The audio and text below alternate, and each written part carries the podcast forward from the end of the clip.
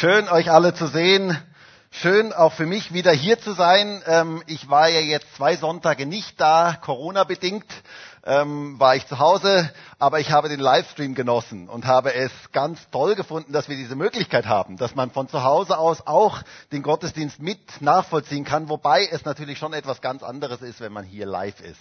Ähm, also das ist schon noch einmal etwas ganz anderes. Aber ich denke, dass wir den Leuten im Livestream einfach mal ein, vielleicht einen kräftigen Applaus geben könnten, dass sie spüren, dass sie hier mit dabei sind und dass wir uns freuen, dass sie mit dabei sind.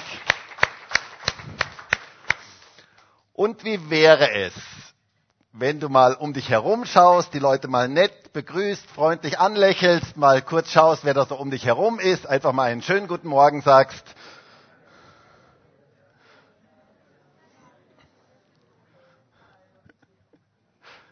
Das ist doch schön. Wir sind eine große Familie und das ist einfach etwas total Schönes. Gut, als ich Teenager war, gab es so ein paar Tage im Jahr, die unter die Kategorie schwieriges Ereignis einzuordnen waren. Ähm, so ein Tag war zum Beispiel manches Mal der Elternsprechtag ähm, in der Schule. Ähm, das war so manches Mal so ein Tag, der so ein schwieriges Ereignis war oder der Zeugnistag oder der erste Schultag nach den Ferien war manches Mal so ein Ereignis oder der Besuch beim Zahnarzt. Kennt ihr solche Ereignisse, solche schwierigen Ereignisse? Kannst du den Bohrer hören, wenn du so im Wartezimmer sitzt, so hörst, hast das Geräusch? Also das sind so schwierige Ereignisse. Wir alle kennen so schwierige Ereignisse. Und über ein solches Ereignis möchte ich heute mit uns sprechen, äh, möchte ich heute mir gemeinsam mit euch anschauen. Ein Ereignis im Leben unseres Meisters, von Jesus Christus selber. Und wir haben ja heute Palmsonntag und wir haben heute den Beginn der Karwoche. Und früher in meiner Kindheit war es manches Mal so, dass in der Karwoche alle so ein ganz trauriges Gesicht machten. So wie bei einer Beerdigungsfeier, ähm, so ein ganz trauriges Gesicht. Ähm, es kam einem fast so vor, als wüsste man am Anfang der Woche noch nicht, wie das Ganze am Ende ausgeht. Ähm, so hatte ich manches Mal den Eindruck, so Karfreitag, so totale Traurigkeit. Und dann kam der Ostersonntag und plötzlich waren alle total begeistert. Und wisst ihr, so nach dem Motto, so Gott sei Dank ist nochmal alles gut gegangen. So, so hatte ich das immer bei mir abgespeichert. Aber wisst ihr, Christen dürfen jeden Tag Ostern feiern. Wir feiern heute auch schon Ostern, ähm, weil wir nämlich wissen, Jesus lebt. Auch heute lebt Jesus und wir dürfen mit ihm rechnen. Und Ostern, Karfreitag und auch Palmsonntag gehören ganz untrennbar zusammen. Das heißt, wir dürfen heute schon feiern, dass Jesus lebt. Und das möchte ich dir heute in Erinnerung rufen. Jesus lebt. Das ist eine total lebensverändernde Tatsache, die wir heute auch ganz bewusst in unsere Mitte stellen dürfen, denn sonst hätte dieser ganze Gottesdienst gar keinen Sinn. Wir müssen nicht traurig sein, sondern wir dürfen froh sein, dass Jesus lebt. Das ist Grund zur Freude. Und heute möchten wir uns mal die Vorgeschichte von Ostern anschauen, die Geschichte von Palmsonntag, von dem Einzug in Jerusalem. Für Jesus in einer gewissen Art ein schwieriges Ereignis. Wir werden das noch sehen. Und mein Predigtitel heute lautet Fan, Jünger oder Esel. Fan, Jünger oder Esel. Ich weiß ja nicht, wer von euch schon einmal bei einem triumphalen Einzug dabei war. Also zum Beispiel, da ist so eine Fußballmannschaft, die hat gewonnen und dann zieht sie unter gewaltigem Jubel in ein Stadion ein. Könnt ihr euch das vorstellen?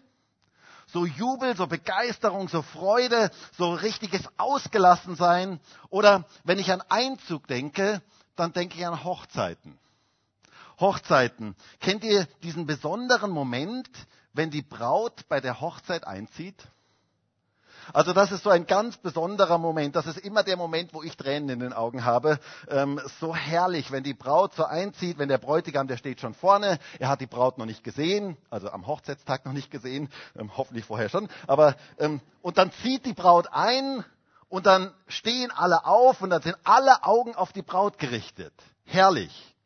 Ein magischer Moment bei jeder Hochzeit ein triumphaler Einzug. Heute lesen wir die Geschichte von einem triumphalen Einzug, der ganz anders ist.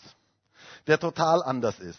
Jesus zog in Jerusalem ein und da war eine totale Begeisterung, ein totaler Jubel, eine totale Freude, aber das sollte bald umschlagen. Und wir möchten mal lesen die Geschichte aus Johannes 12, Vers 12 bis Vers 16. Da heißt es, am folgenden Tag, als die Volksmenge zu dem Fest gekommen war, hörte als die Volksmenge, die zu dem Fest gekommen war, hörte, dass Jesus nach Jerusalem komme, nahmen sie die Palmzweige und gingen hinaus ihm entgegen und schrien, Hosanna, gepriesen sei, der da kommt im Namen des Herrn, der König Israels. Jesus aber fand einen jungen Esel und setzte sich darauf, wie geschrieben steht, Fürchte dich nicht, Tochter Zion. Siehe, dein König kommt, sitzend auf einem Eselsfüllen. Dies verstanden seine Jünger zuerst nicht. Jedoch als Jesus verherrlicht war, da erinnerten sie sich, dass dies von ihm geschrieben war und sie ihm dies getan hatten.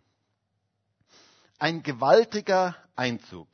Die Geschichte vom Einzug in Jerusalem ist in allen vier Evangelien berichtet, was uns zeigt, dass diese Geschichte eine ganz große Bedeutung hat. Es war ja kurz vor dem Passafest, wo Hunderttausende Festgäste nach Jerusalem pilgerten. Ihr wisst vielleicht, dass es bei den Juden drei große Pilgerfeste gab, wo jeder Jude nach Jerusalem pilgerte. Das Passafest, das Laubhüttenfest und das Wochenfest oder das Erntedankfest oder unser Pfingstfest.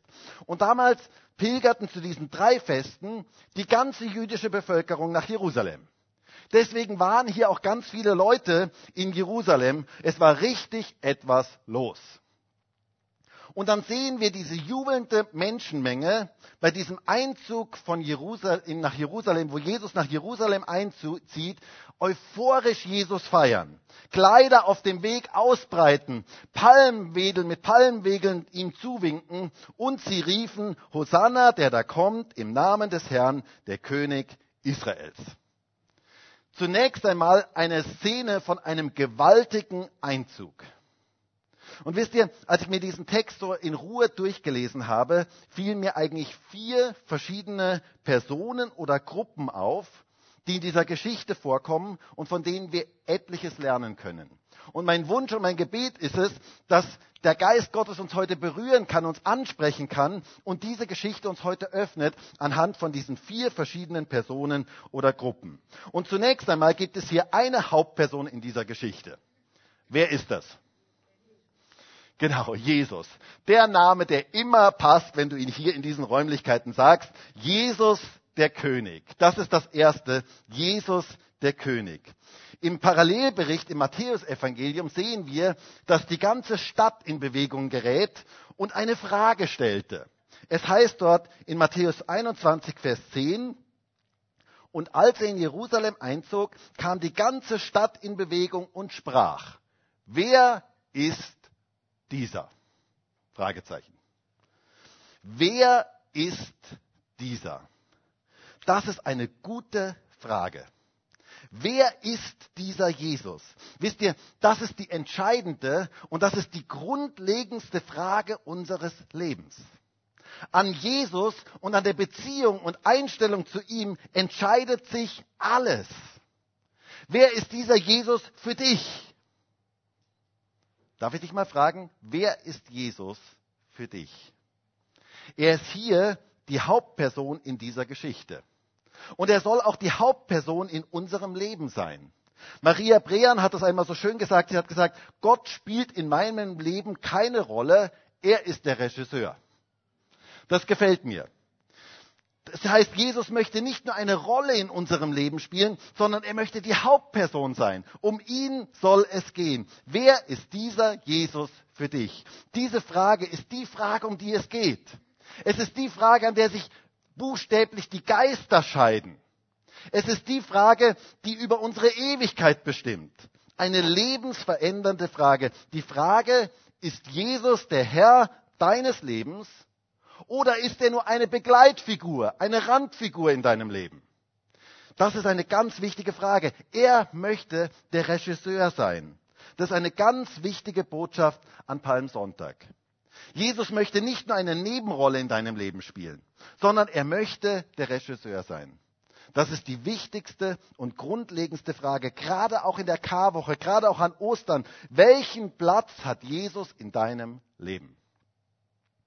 Und das ist eine ganz wichtige Frage. Das, wisst ihr, das ist wie die Narbe bei einem Rad. Ich weiß nicht, ob ihr das kennt. Das ist so der Mittelpunkt beim Rad. Da dreht sich das Rad drumherum um die Narbe. Und wenn die Narbe nicht in der Mitte ist, dann wird es immer holprig und dann wird es nie so richtig, dann wird es immer holpern, dann werden wir immer Schieflage irgendwie bekommen. Aber wenn die Narbe in der Mitte ist, dann rollt das Rad von ganz alleine. Und genau das ist das, wenn Jesus der Mittelpunkt in unserem Leben ist, dann dreht sich unser Leben in die richtige Richtung. Dann geht es in die richtige Richtung. Und wenn Jesus nicht der Mittelpunkt in unserem Leben ist, dann wird es immer holprig. Dann wird es immer irgendwie holprig. Dann wird es immer nicht das sein, was es eigentlich sein soll. Echtes Glück kommt nur zustande, wenn Jesus der Mittelpunkt unseres Lebens ist. Und vielleicht spürt der eine oder andere heute, dass Jesus zur Randfigur geworden ist. Dass Jesus nicht mehr der Mittelpunkt deines Lebens ist. Und dann möchte ich dich so sehr dazu ermutigen, Jesus wieder neu zum Regisseur deines Lebens zu machen. Jesus wieder neu zum Mittelpunkt deines Lebens zu machen. Vielleicht haben dich so viele Dinge eingenommen, vielleicht auch die Dinge des Alltags so eingenommen, dass Jesus immer mehr an den Rand gedrängt worden ist.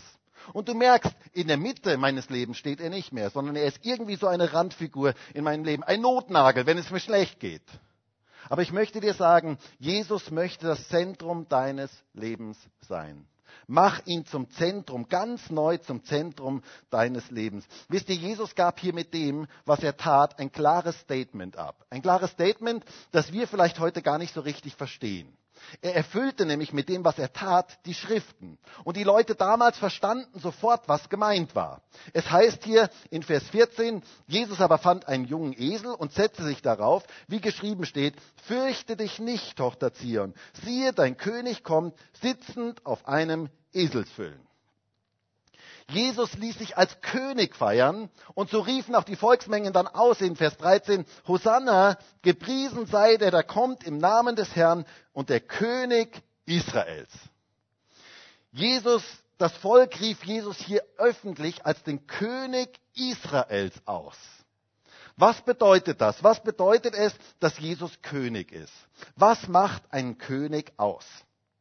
Ich habe mal in Wikipedia gelesen und da steht, ein König ist eine Amtsbezeichnung für den höchsten monarchischen Würdenträger eines souveränen Staates. Also König ist eine Amtsbezeichnung.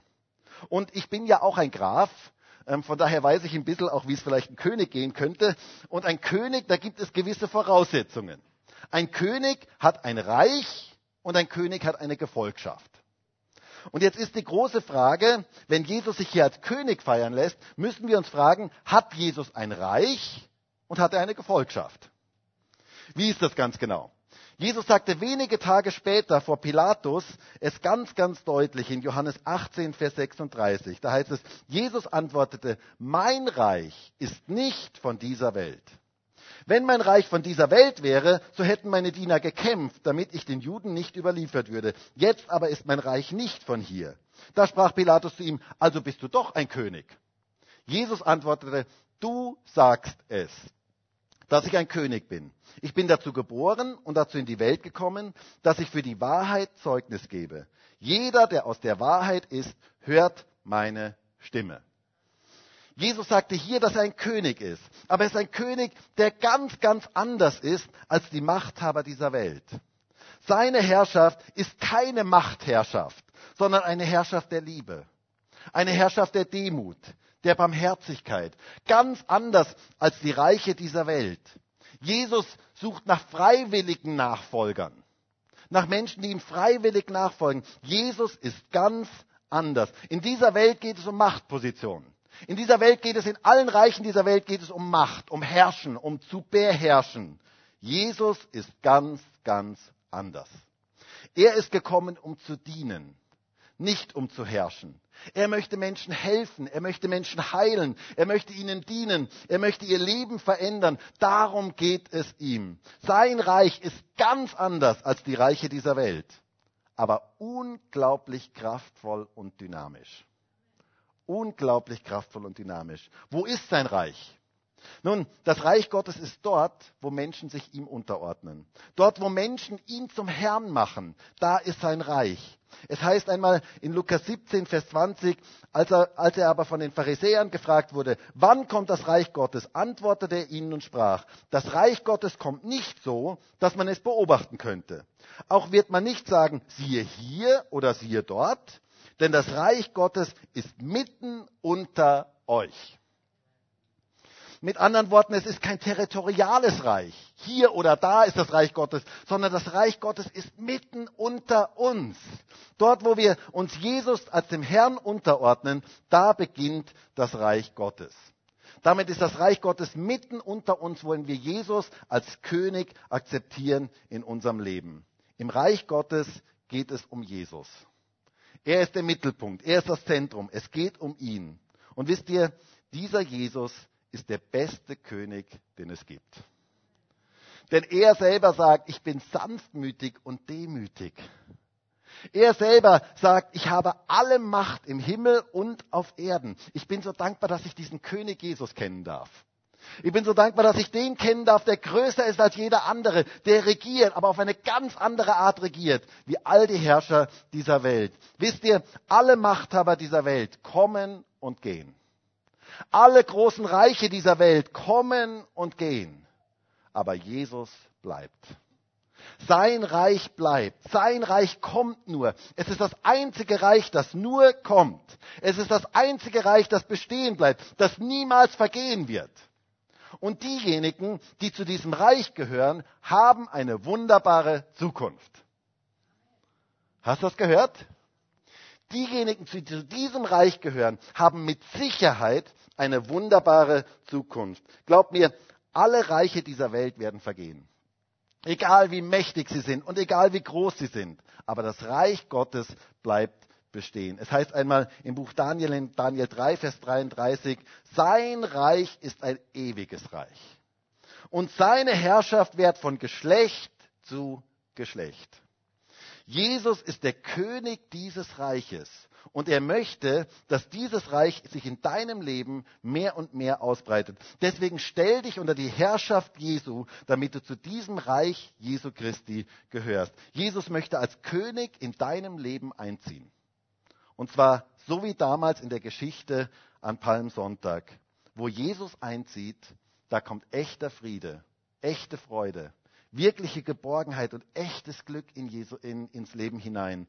Und meine Frage ist, bist du bereit, Jesus zum König deines Lebens zu machen? Darf er einziehen in deinem Leben heute an Palmsonntag? Aber wisst ihr, es gibt noch eine zweite Gruppe in dieser Geschichte und das ist die begeisterte Volksmenge.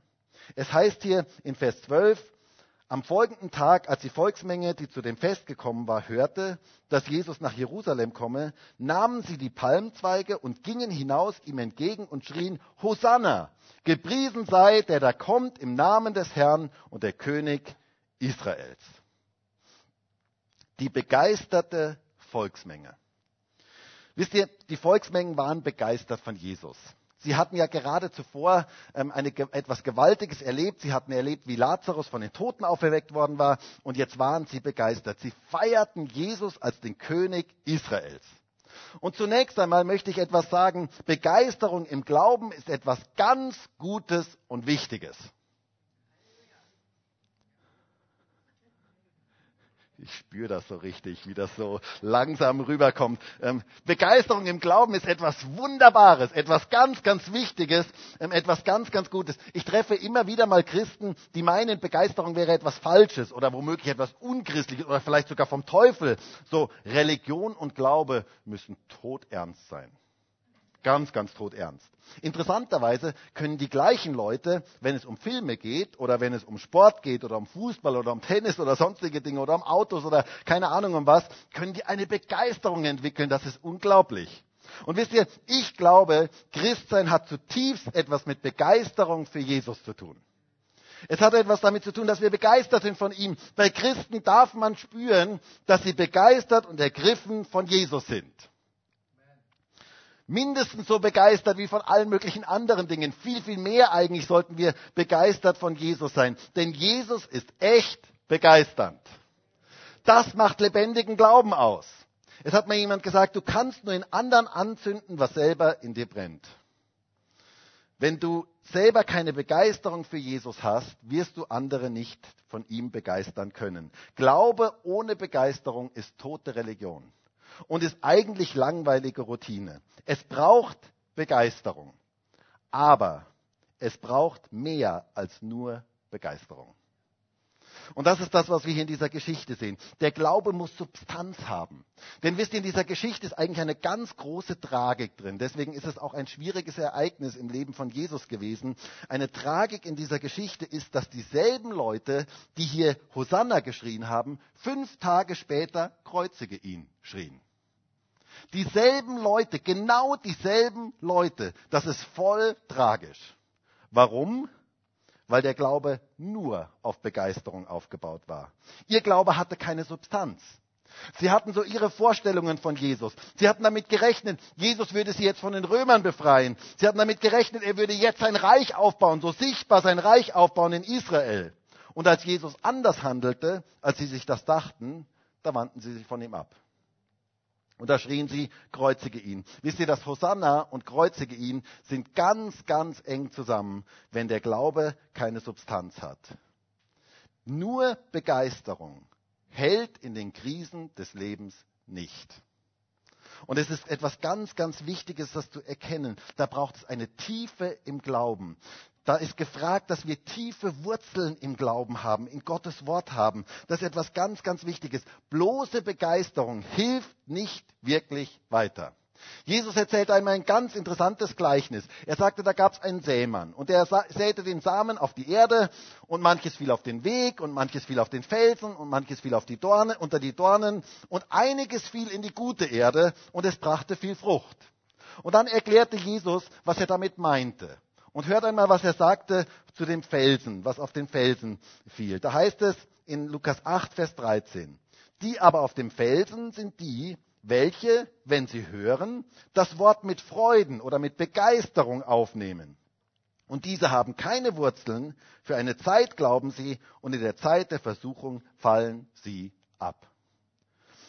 Hier ist also von Leuten die Rede, die das Wort Gottes mit Freude aufnehmen, mit Begeisterung aufnehmen. Sie sind begeistert davon. Sie haben eine Freude daran. Sie nehmen das Wort mit Begeisterung auf, aber sie haben ein Problem. Sie haben keine Wurzeln. Und dann kommen die Versuchungen und Stürme des Lebens und dann fallen sie ab, weil sie einfach nicht verwurzelt sind. Wisst ihr, es braucht ein tiefes Fundament in unserem Glauben.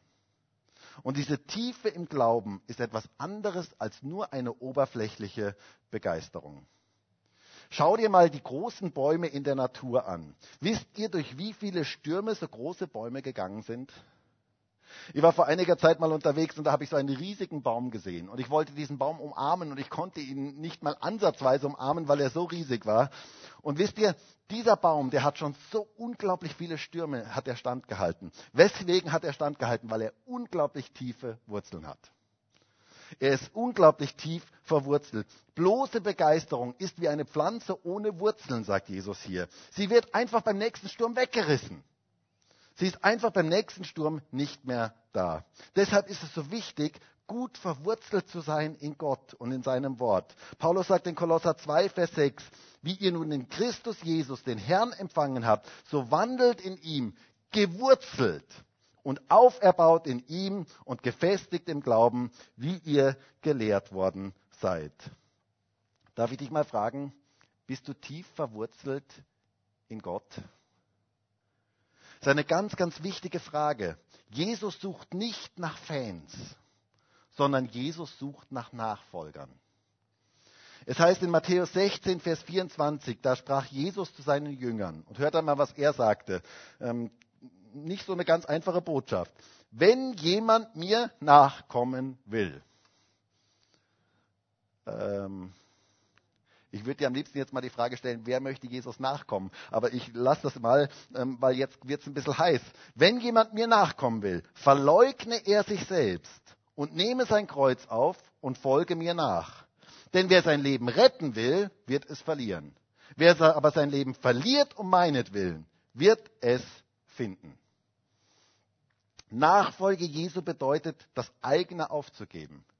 Dem eigenen Ich, dem Selbst zu sterben und zu sagen, Herr, dein Wille geschehe. Wisst ihr, Fans kann man leicht haben, wenn alles super läuft.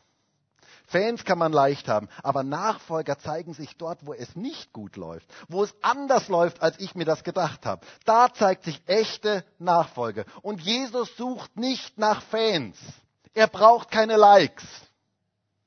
Er braucht, hat auch keine Fanseite, keine Fanpage, sondern er sucht nach Nachfolgern. Menschen, die ihr Leben ihm hingeben. Und wisst ihr, das ist ein ganz, ganz großer Unterschied. Nochmal, Begeisterung ist gut und wichtig, aber nur Begeisterung hält nicht. Dann sind wir nur noch Fans. Und Jesus sucht keine Fans, sondern er sucht nach Nachfolgern. Menschen, die ihm hinterhergehen. Wisst ihr, das sehen wir in den Evangelien so deutlich und auch hier in dieser Geschichte. Solange alles so lief, wie die Menschen sich das vorstellten, hatte er viele Fans. Aber in dem Moment, wo Dinge anders gelaufen sind, da zeigten sich die echten Nachfolger. Da zeigten sich die echten Jünger. Und meine Frage heute ist, bist du Fan oder Jünger? Jesus macht es ganz deutlich, wenn wir ihm nachfolgen möchten, müssen wir uns selber verleugnen. Das heißt, wir leben nicht mehr für uns selber, für unsere eigenen Träume, eigenen Ziele, sondern wir leben für ihn. Wir sind auf ihn ausgerichtet. Nachfolger sind Menschen, die Jesus nachfolgen. Gewaltige Erkenntnis, oder? Aber ich glaube, dass es eine ganz, ganz wichtige Erkenntnis ist. Nachfolger sind Menschen, die Jesus nachfolgen. Nachfolge bedeutet, hat etwas mit Beziehung zu tun, hat etwas damit zu tun, nicht mehr den eigenen Weg zu gehen, sondern den Weg Jesu zu gehen, zu schauen, wo geht Jesus, was tut er und ihm hinterher zu gehen. Jesus sagt das einmal in einem ganz, ganz schönen Bild in Matthäus 11, Vers 29. Da heißt es, nehmt auf euch mein Joch und lernt von mir. Denn ich bin sanftmütig und von Herzen demütig und ihr werdet Ruhe finden für eure Seelen. Denn mein Joch ist sanft und meine Last ist leicht. Das Joch bedeutet, wenn der Ochse mit einem anderen Ochsen zusammengespannt wird. Ich habe euch da mal ein Bild mitgebracht. Vielleicht können wir das mal kurz beamen. Seht ihr das? Da ist ein Joch mit zwei Ochsen. Und das heißt, dass man ganz genau schauen muss, wo geht der andere. Man kann nicht mehr einfach seinen eigenen Weg gehen. Und Jesus sagte, du wirst nur dann wirklich Ruhe finden, wenn du unter mein Joch kommst. Wenn du meinen Weg gehst, lass dich zusammenspannen mit mir. Das ist das, was er hier sagt. Und das ist etwas ganz anderes als bloße Begeisterung. Das hat etwas mit Nachfolge zu tun dass ich sage, ich folge ihm nach. Denn wisst ihr, viele Menschen und auch manche Christen sehen Jesus sehr gerne als ihren Problemlöser. Der ist der Problemlöser. Solange er meine Probleme löst, ist alles perfekt. Und solange er das tut, was ich mir wünsche, ist er auch perfekt. Aber wisst ihr, das ist das, was ein Fan ist. Und Jesus sucht keine Fans, die kurzzeitig von ihm begeistert sind, sondern er sucht Nachfolger. Er sucht Menschen, die bereit sind, den Preis der Nachfolge zu zahlen. Und nur wer in dieser Nachfolge steht, wird auch wirklich das erleben, was das Glück der Nachfolge ist. Ich möchte dir sagen, du wirst Jesus nur dann wirklich erleben, wenn du bereit bist, unter sein Joch zu kommen. Und vielleicht sind Menschen heute hier und vielleicht sind auch Menschen im Livestream, die so eher Fans von Jesus sind. Du gehst deinen eigenen Weg und ja, du hast Jesus auch mit eingebaut irgendwie. Er hat auch irgendwie einen Platz in deinem Leben. Irgendwie ist er eingebaut in dein Leben. Ja, Jesus ist schon gut. Er hat schon eine Rolle in meinem Leben, eine gewisse Rolle in meinem Leben, aber eher eine Nebenrolle. Und eigentlich gehst du deinen eigenen Weg. Ja, du bist begeistert von Jesus. Zumindest dann, wenn er das macht, was du dir wünschst. Und das ist genau das, was ein Fan ist. Und ich möchte dir sagen, Jesus ruft dich heute in seine Nachfolge. Und das ist etwas ganz, ganz anderes. Er sagt, komm mir nach. Folge mir nach. Komm unter mein Joch. Ich möchte nicht mehr, dass du deine eigenen Wege gehst, sondern ich möchte, dass du meine Wege gehst. Denn das macht dein Leben wirklich glücklich. Frag doch mal, was Gott mit deinem Leben eigentlich vorhat. Nicht nur Fan zu sein, sondern Nachfolger zu sein Dein Glaube soll tiefe Wurzeln bekommen. Denn nur das hält wirklich im Test des Lebens, hat im Test des Lebens wirklich Bestand. Nicht nur bloße Begeisterung, sondern Nachfolger sind gefragt. Und wisst ihr, ich glaube, dass Gott manche in eine ganz neue Dimension der Nachfolge rufen möchte. Heraus aus einer oberflächlichen Begeisterung hin in ein echtes Leben der Nachfolge, wo du Jesus wirklich nachfolgst, wo du sagst, mein Leben, ich möchte es dir ausliefern, wo du sagst, mein Leben soll dir gehören, Jesus. Mach aus meinem Leben, was dir gefällt. Und das ist wirkliche Freiheit. Das ist wirkliche Freiheit, wenn wir unser Leben ihm hingeben und er etwas Wunderbares aus unserem Leben machen kann. Aber wisst ihr, solange wir nur Fans sind, werden wir diese Dimension der Nachfolge und der Hingabe niemals erleben. Und deswegen möchte Jesus uns herausrufen aus dem Fansein hin zur echten Nachfolge. Du sollst tiefe Wurzeln im Glauben bekommen. Und da sind wir bei der dritten Gruppe in unserem Text, die Jünger. Hier ist die dritte Gruppe, die Jünger. Es heißt hier in Vers 16, dies verstanden seine Jünger zuerst nicht. Jedoch als Jesus verherrlicht war, da erinnerten sie sich, dass dies von ihm geschrieben war und sie, dies, sie ihm dies getan hatten. Hier sind die Jünger. Wer ist ein Jünger? Wir sollen Jünger sein. Auch wenn du älter bist, bist du Jünger. Kannst jedes Jahr am Geburtstag sagen, ich bin Jünger. Das ist doch cool, oder? Aber was ist damit gemeint? Was meint eigentlich Jünger? Wisst ihr, Jünger sind eigentlich Lernende oder Lehrlinge. Ein Jünger ist ein Lernender. Es ist keiner, der schon ausgelernt hat, sondern es ist einer, der noch in Entwicklung begriffen ist. Und es bedeutet, dem Meister ganz genau zuzuhören, ganz genau zuzuschauen und das zu tun, was der Meister sagt. Jünger ist jemand, der vom Meister lernt. Christen sind Lernende. Wir sind auf dem Weg. Ich finde das so schön. In der Apostelgeschichte heißt es einmal, dass wir auf dem, dass Christen Menschen auf dem Weg sind. Ähm, die Menschen des Weges wurden die ersten Christen genannt. Das finde ich total schön. Christen sind Menschen des Weges. Sie sind nicht abgeschlossene Jünger, sondern sie sind noch in Entwicklung begriffen. Auf dem Weg mit Jesus. Und von ihm dürfen wir lernen. Jüngerschaft ist mehr als nur Begeisterung, sondern es hat etwas mit Gehorsam zu tun. Etwas damit zu tun, zu hören, was der Meister sagt. Jesus definiert es sogar so in Lukas 14, Vers 27. Und wer nicht sein Kreuz trägt und mir nachkommt, kann nicht mein Jünger sein. Jüngerschaft bedeutet also, Jesus nachzukommen, ihm nachzufolgen, wo er hingeht. Auch dann, wenn ich nicht immer alles verstehe. Jüngerschaft ist mehr als Fan sein. Es bedeutet, das zu tun, was Jesus sagt ihm zu vertrauen, auch in den Stürmen unseres Lebens. Wisst ihr, die Jünger hier in dieser Geschichte heißt es, haben nicht verstanden, was da geschah, und erst später haben sie es verstanden. Jüngerschaft bedeutet, unser ganzes Leben in die Hände Jesu zu legen, auch wenn wir nicht immer alles verstehen. Weil das ist eigentlich Vertrauen.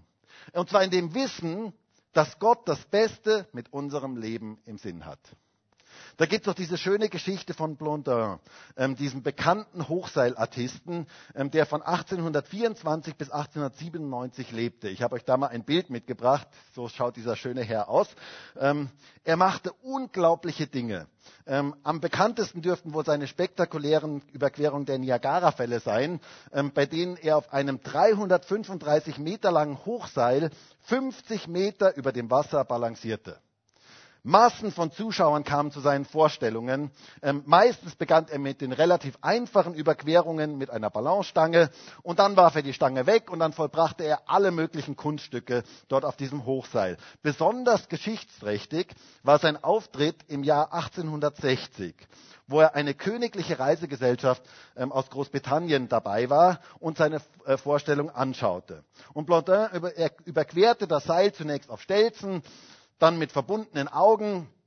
Dann macht er auf halbem Weg ähm, Halt und briet sich ein Spiegelei auf dem Hochseil und die Leute waren begeistert.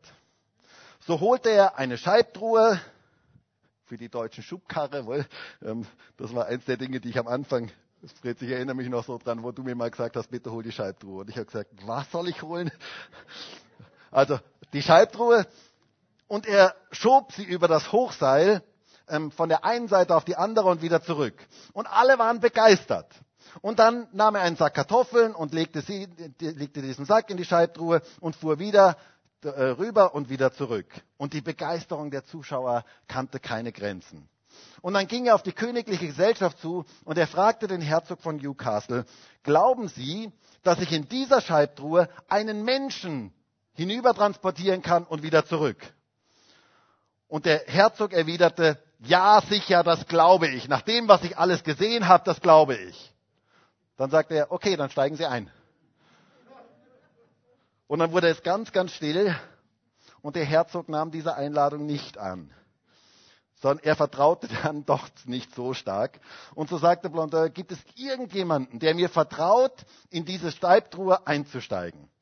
Und es dauerte eine Weile und dann meldete sich eine ältere Dame und sie kam nach vorne und sie ging, sie äh, setzte sich in die Scheibtruhe und sie wurde über die äh, Niagara-Fälle geschoben. Später stellte sich dann heraus, dass diese Dame Blondins Mutter war.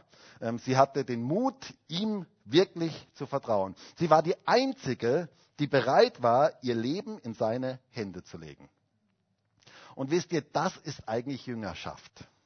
Jüngerschaft bedeutet, unser ganzes Leben Jesus auszuliefern, uns ihm ganz hinzugeben, ihm mehr und mehr zu vertrauen, ihm unser Leben anzuvertrauen, in die Scheibtruhe wirklich einzusteigen.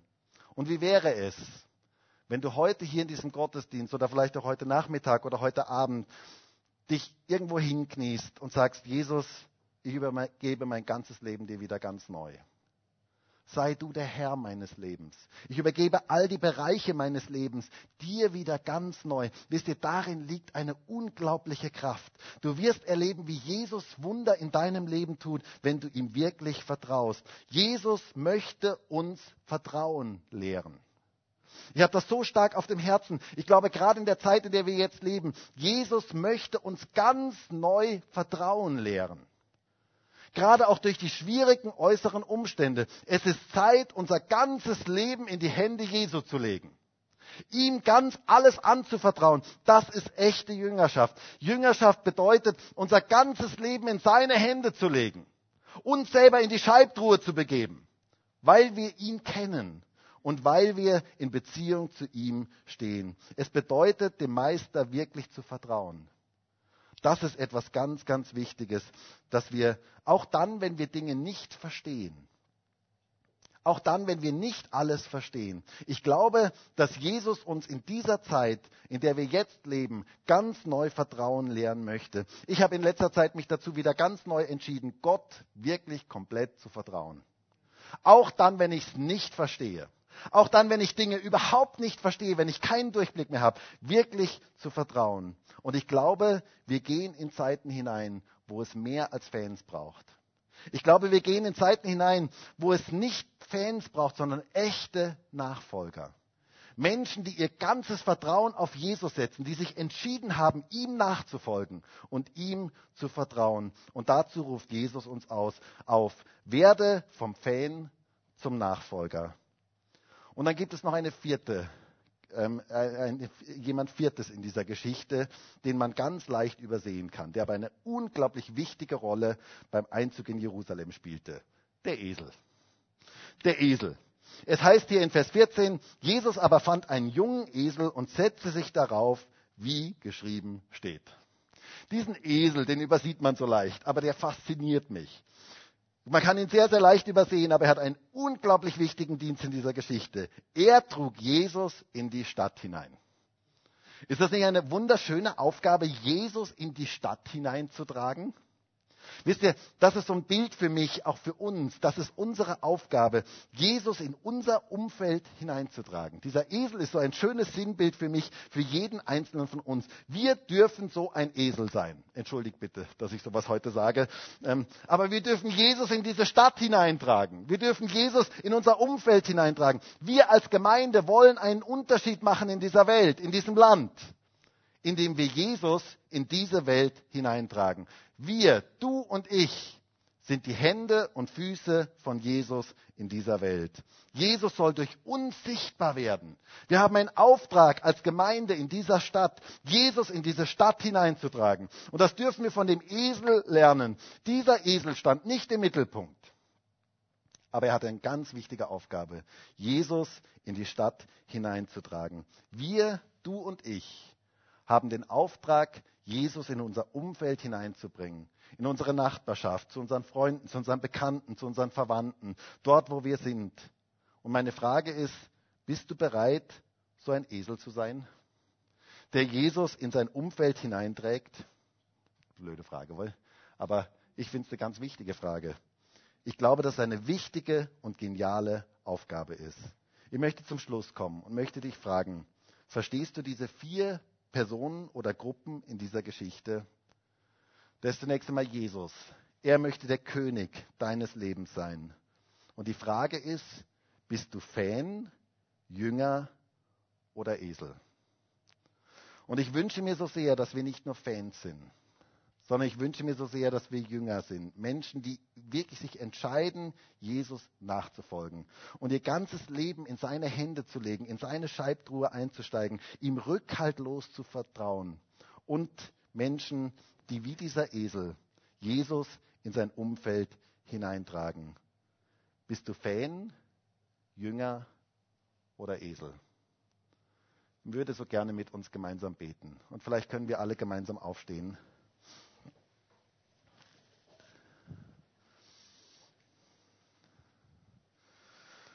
Und vielleicht gibt es Leute heute hier und vielleicht auch Leute im Livestream, die jetzt zuschauen, und vielleicht spürst du, während dieser Predigt hast du gespürt, Jesus ist nicht mehr der Mittelpunkt deines Lebens.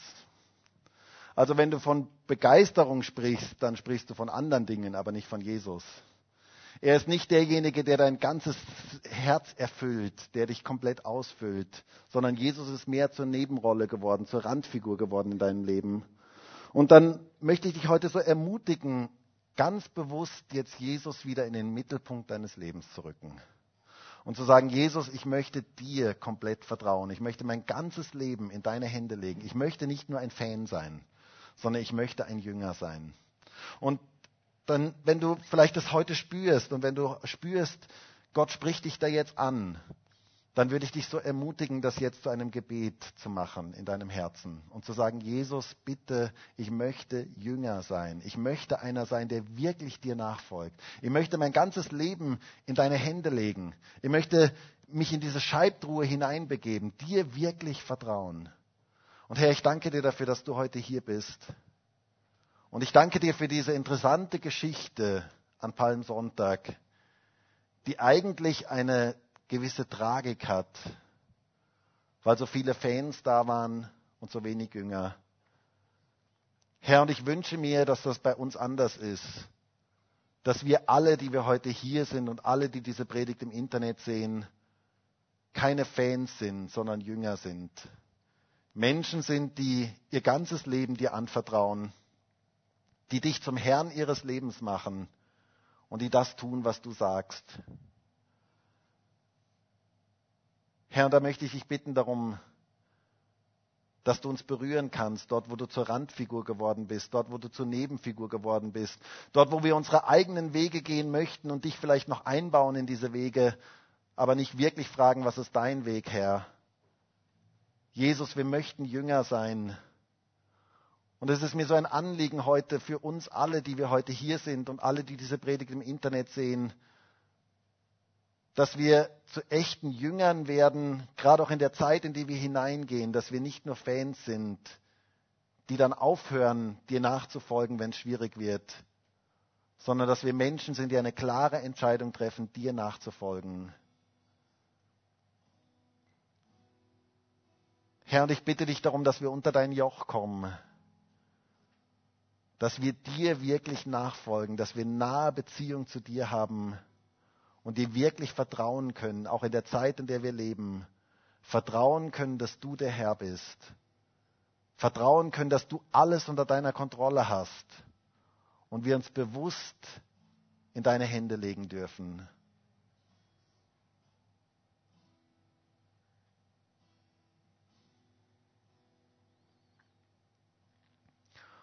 Und ich habe den Eindruck, dass es Menschen heute hier gibt und du spürst, wie so ein innerer Kampf in deinem Herzen ist, weil du eigene Träume hast, eigene Visionen hast, eigene Dinge hast, die dir so wichtig sind. Und wo du aber eigentlich spürst, Jesus sagt, gib es mir. Du sollst dich nicht selber verwirklichen, sondern du sollst das verwirklichen, was ich für dein Leben möchte, weil ich das Beste mit deinem Leben im Sinn habe. Ich habe den Eindruck, dass es Menschen heute hier gibt und du sollst das jetzt Jesus einfach so ausliefern. Du sollst jetzt deine Hände aufmachen, deine eigenen Träume, deine eigenen Wünsche, all das, was du so selber in der Hand hast, ihm jetzt zu geben und zu sagen, Jesus, dein Wille geschehe. Deine Wege möchte ich gehen.